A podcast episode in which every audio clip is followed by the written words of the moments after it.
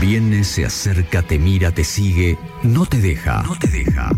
Es información. Es actualidad. Es opinión. Es noticia. Es el tema del día. Tema del día. En segundos afuera. Bienvenido nuevamente Pacho Armanelli, ¿cómo andás? ¿Cómo anda, Raúl? ¿Todo bien? Saludos a la gente Bien. que sumó después del pase. Voy a buscar en los archivos el momento en el que me transformé en la parte seria del programa. Si yo soy la parte seria del programa, bueno, ¿qué qué hará? Solo Es que eso. ven- venimos, imagínate, con el, No, no, sí, la saliva, el elefante, la hormiga. No, soy Imagino que traerás algo más serio. Soy bastante más serio que muchos de los mensajes sobre Ok. los dichos, eso seguro. Bueno, en el día de hoy vamos a hablar de la separación de residuos sólidos urbanos, una práctica que se viene dando extendidamente en el mundo desde hace un tiempo a esta parte y que también en la región viene teniendo mucho impacto. Por ejemplo, las localidades de San Cayetano primero y la de Lobería después han decidido sumarse a esta propuesta ya desde hace algún tiempo. La localidad de San Cayetano desde hace más de 10 años que viene practicando la separación de residuos sólidos urbanos con la planta que por supuesto hace que esto pueda funcionar y lo vería también trabajando en ese sentido. Necochea, si se quiere, viene un poco más atrasado en relación a la separación. Poco bastante. Sí, poco bastante.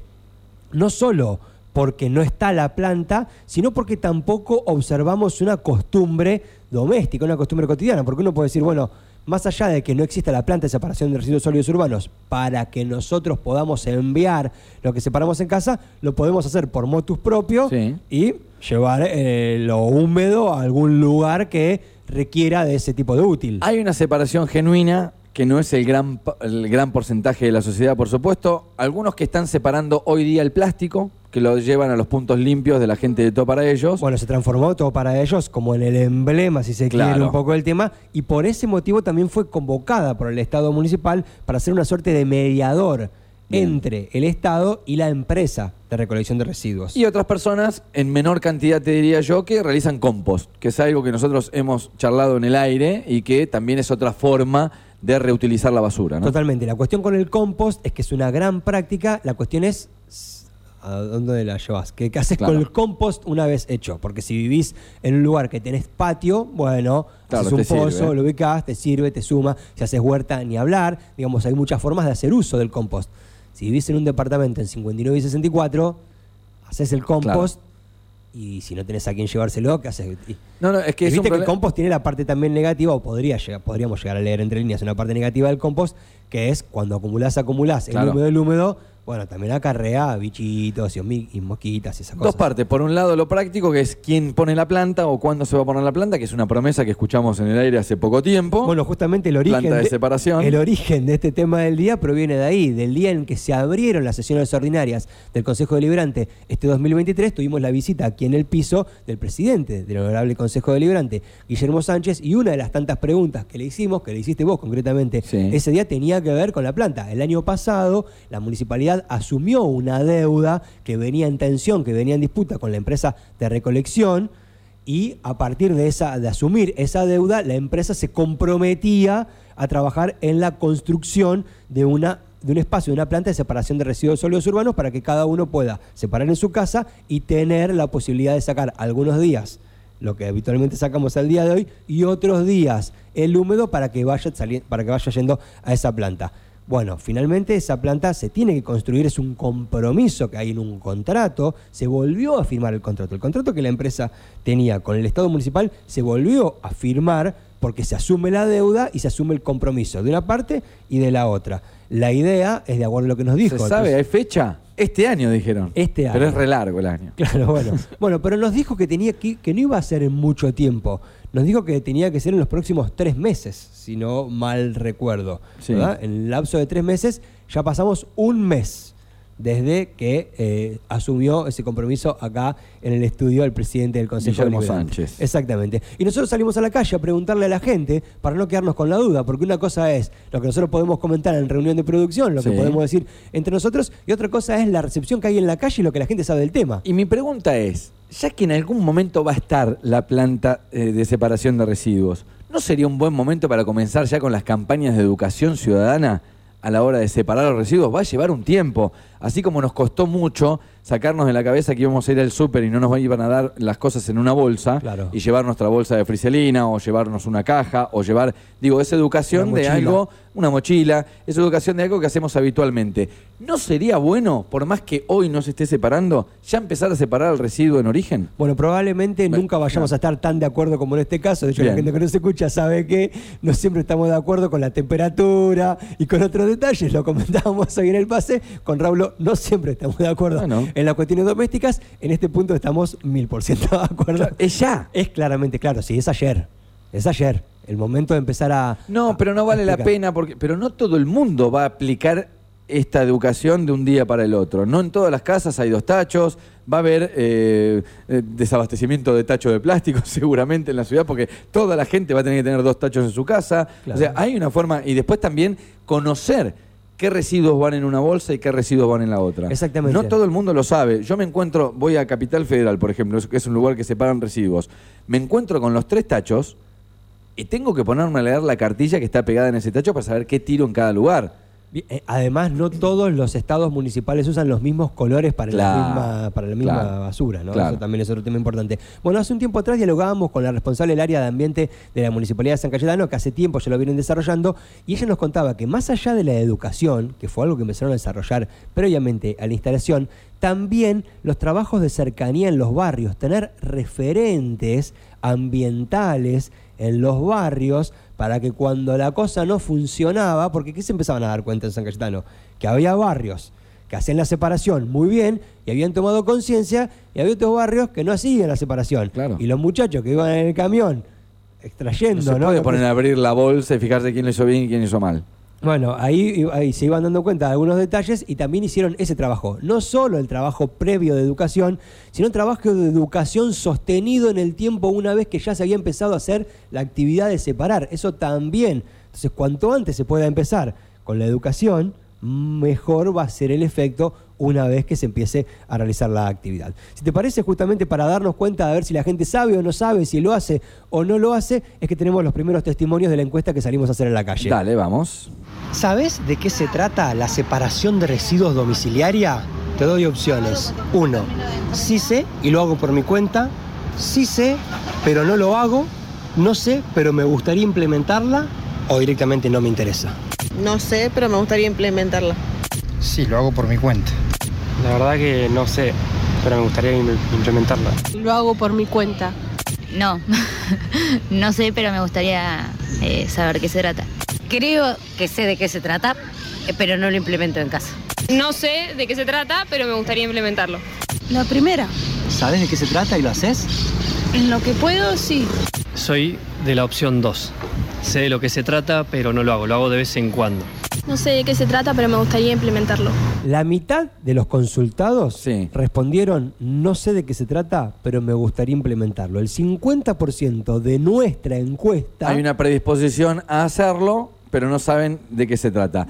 Voy a- agudizar mi, mi oído fino, que me ha servido la radio tantos años como para meterme en, en esta encuesta. La voz del pequeño que dice que sí lo hace es un pequeño, justamente, y valga el término de pequeño para un, no sé si infante, pero o un preadolescente. Y yo creo que los pibes vienen con esa carga desde, te diría, hasta en los colegios ya se habla de contaminación ambiental, de separación de residuos, y ya lo tienen casi incorporado, te diría, Sí. a esta cuestión. Va a ser los que menos les va a costar acostumbrarse a separar residuos. Bueno, las nuevas camadas decididamente tienen mucha más información. Yo tengo registro, no sé, de mis hermanos más chicos diciéndole a mi viejo que no tire el cosito del paquete de cigarrillo Claro. por la ventana, o de estar en la escollera y ver a las nuevas generaciones retando lo más grande porque dejaban la basura. También la gente que está relacionada con eh, la práctica de deportes de mar tiene mucha conciencia Sí. sobre la cuestión ambiental. De hecho, se hacen jornadas de limpieza de playas.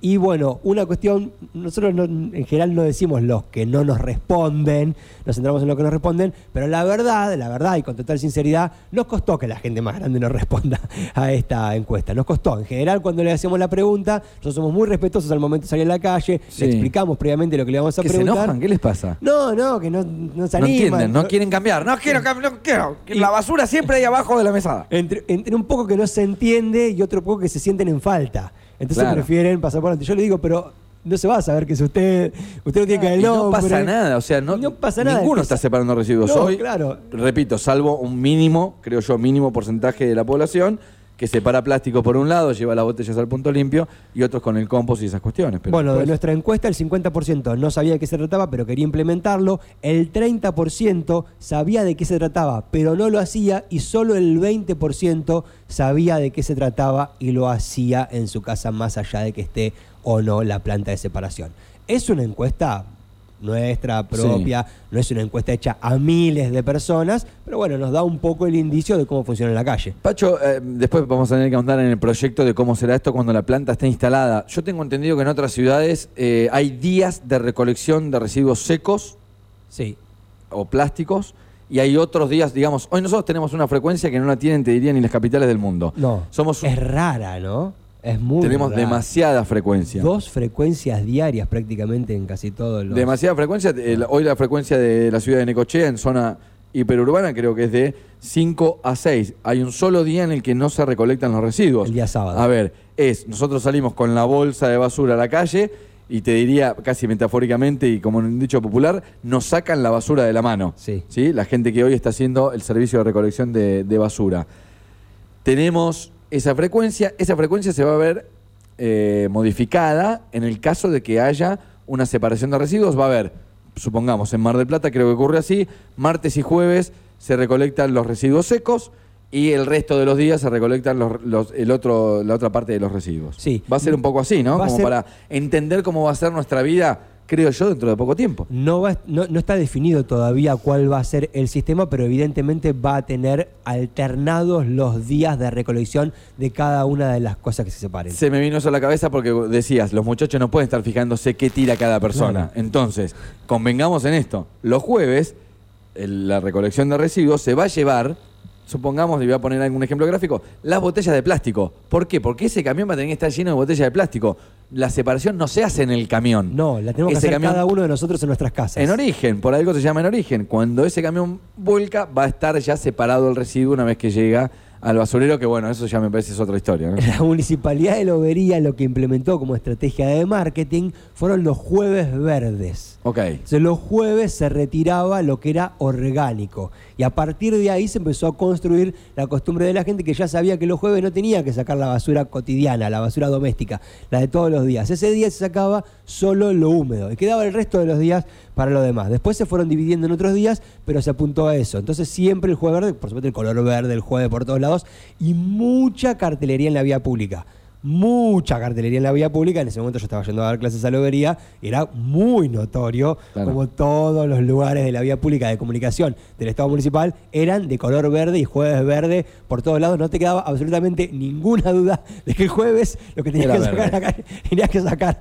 lo que era húmedo. En la segunda pregunta, si te parece, le consultamos a la gente, aquellas personas que hacen la separación de residuos, ¿cómo lo hacen? A ver. ¿Qué hacen con ese material que separan? Ahora la empresa de recolección de residuos está obligada a construir una planta de separación. ¿Y de qué manera reciclas? Separando en el compost, separando los serían los productos orgánicos, las botellas de plástico y las latas de las latitas de cerveza, las dejo en los canastitos del centro de día para que se lo lleven y lo reciclen. Vivo en el campo y por lo general, como tenemos animales, separamos los plásticos, los desechos, es decir, cáscaras de papa y todo eso y se los damos a los animales. Y separo lo que se pudre, digamos, por un lado y lo tiro en el patio de mi casa y lo que es plástico, lo que no se pudre, a la bolsa de basura. Bueno, en aquellos casos en los que hacían la separación, tenían la ventaja una persona de vivir directamente en el campo, es una práctica muy cotidiana en el campo, histórica, y la otra persona tenía patio, las otras personas tenían patio. Entonces observamos eso.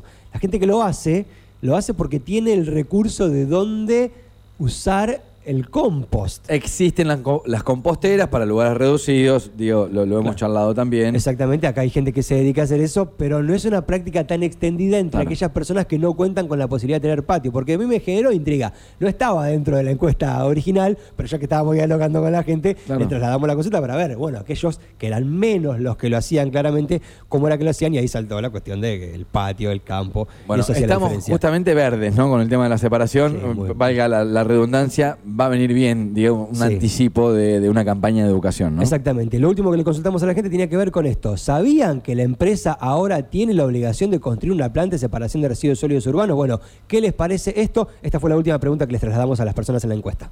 Ahora la empresa de recolección de residuos está obligada a construir una planta de separación de residuos sólidos urbanos. ¿Qué opinión te merece eso? Y estaría bueno para, la para no contaminar.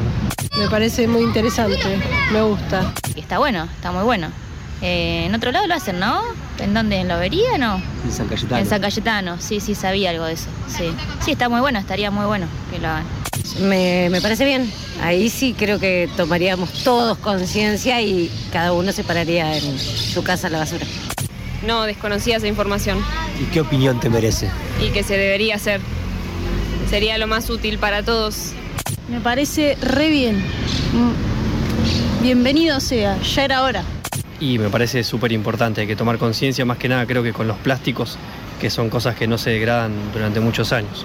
Bueno, el otro día cuando sucedió el inconveniente con la docente que fue agredida en una escuela, nos surgió decir, bueno, encontramos un punto de acuerdo. Estamos Sí. todos de acuerdo que eso está mal. Sí. Bueno, en este punto estamos todos de acuerdo, que no hubo nadie que dijo que no le interesaba. Sí. Y que estuvieron todos de acuerdo en que estaba bien que esté la planta de separación de residuos sólidos urbanos. Vamos va a ser más fácil, digamos, la predisposición de la gente a separación de, de residuos en origen, ¿no? De acuerdo a lo que obtenemos como información de nuestra encuesta, sí, yo quiero destacar cada vez que encontramos acuerdo, porque nosotros le exigimos mucho a la clase política, ¿no? Sí. Acuerden puntos, pónganse de acuerdo Sí. en esto, pónganse de acuerdo en el otro, bueno, y como sociedad, ¿en qué estamos de acuerdo? Bueno, en esto estamos de acuerdo. En lo- Háganlo porque les va a traer votos, si es lo que están buscando. claro. Digo, ¿no? Con lo de la docente nos pusimos de acuerdo. Estamos de acuerdo. Hay cosas en las que, evidentemente, como sociedad, mayoritariamente estamos de acuerdo. Por supuesto que siempre puede Porque siempre le buscamos la grieta a todo, pero yo no creo que haya alguien que diga, no, no me importa la basura. Sí. Claro, justamente. Esa era un poco la intención, ¿no? Como acá no hay grieta. Siempre puede haber alguien que diga, bueno, a mí no me interesa. Bien, pero claramente